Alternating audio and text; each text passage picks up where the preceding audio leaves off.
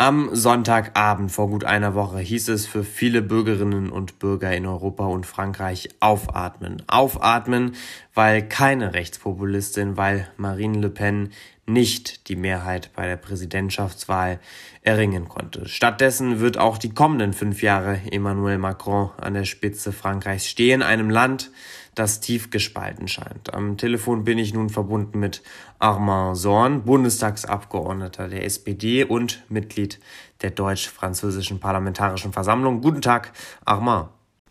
Hallo, schönen guten Tag.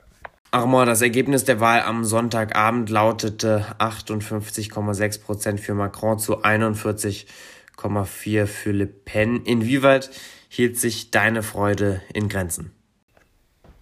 Ja, meine Freude hält sich in Grenzen. Natürlich sind wir sehr erleichtert über die Wahl von äh, Präsident äh, Macron. Das ist gut für Frankreich, das ist gut für die Europäische Union, das ist auch gut für die transatlantischen Beziehungen. Ähm, nichtsdestotrotz äh, sind 41 Prozent für Marine Le Pen ein viel zu hohes Ergebnis.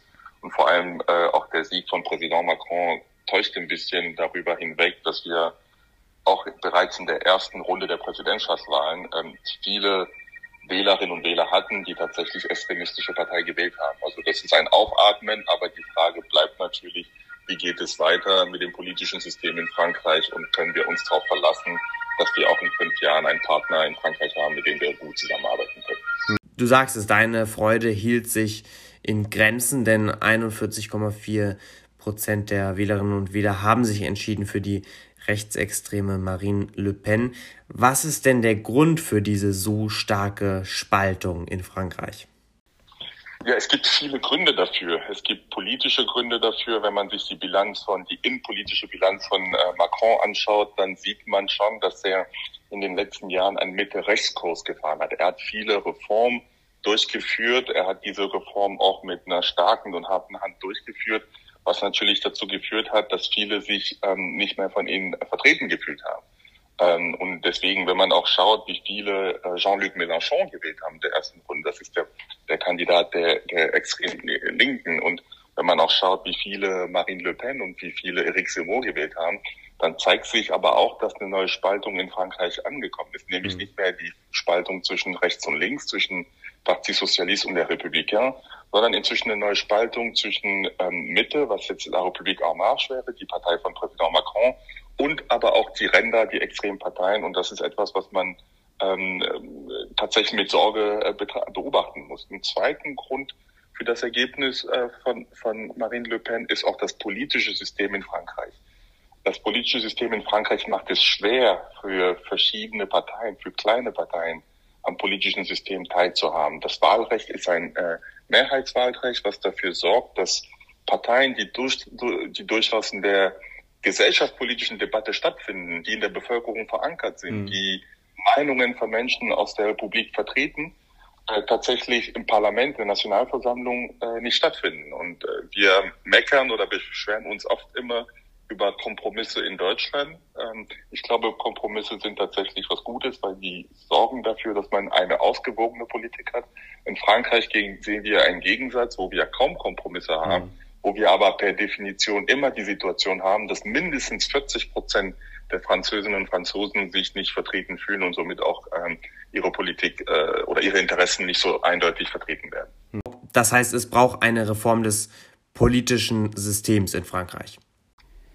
Absolut. Und das ist das, was viele Politikwissenschaftlerinnen und Politikwissenschaftler fordern. Das ist das, was ich auch glaube, was dringend notwendig ist in Frankreich.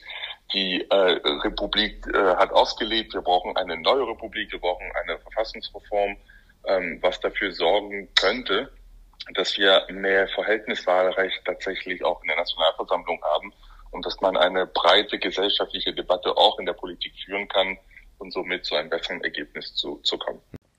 Armand, wir wollen natürlich in unserem Gespräch auch auf den Ukraine-Krieg zu sprechen kommen. In der Tat hat sich ja Frankreich immer sehr präsent gezeigt in diesem Krieg. Emmanuel Macron, der Präsident Frankreichs, hat sich des Öfteren mit dem russischen Präsidenten Putin ausgetauscht, ist nach Moskau gereist, hat versucht, diesen Diskurs am Leben zu halten und besonders erfolgreich war das ja bislang ähm, nicht. Aber dennoch, ähm, diese Rolle, die Frankreich hat, diese sehr präsente Rolle, ähm, gerade für die westliche Welt in diesem Konflikt.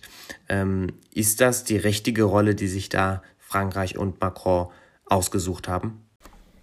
Das ist die richtige Rolle und ähm, das hat ja auch eine langjährige Tradition in Frankreich. Äh, französische Staatspräsidenten haben in der Vergangenheit ihre Rolle nicht nur als äh, Franzos französische Präsidenten wahrgenommen, sondern tatsächlich auch als ähm, diesen Führungsanspruch in der Europäischen Union und auch in der Welt wahrgenommen. Das war bei Mitterrand so, das war bei Jacques Chirac so, das war bei äh, François Hollande oder auch bei Nicolas Sarkozy war das so. Und ähm, ich begrüße es, dass Präsident Macron in diese Tradition weitermacht und dass er ähm, auch innerhalb der Europäischen Union schon lange vom Ausbruch des Krieges verschiedene Vorschläge gemacht hat äh, im Hinblick auf eine äh, gemeinsame Finanz- und, und Wirtschaftspolitik, im Hinblick auf eine vertiefte Zusammenarbeit in der Sicherheit und Außenpolitik.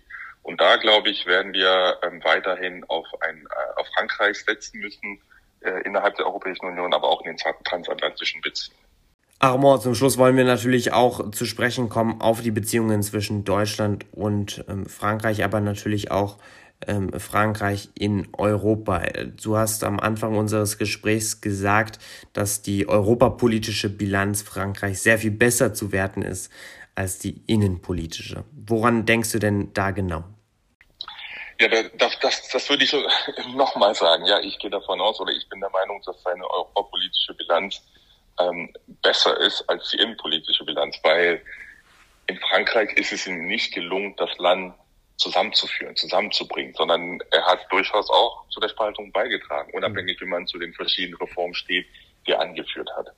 Ähm, wenn man allerdings schaut, welche Vorschläge aus Frankreich kamen äh, im Hinblick auf eine vertiefte europäische Integration, dann muss ich feststellen, das waren konstruktive ähm, Vorschläge im Bereich der äh, europäische Finanzgouvernance, im Bereich der Außen- und Sicherheitspolitik, im Bereich ähm, des äh, Verteidigungsetat, was er vorschlägt, und auch eine europäische Verteidigungsarmee.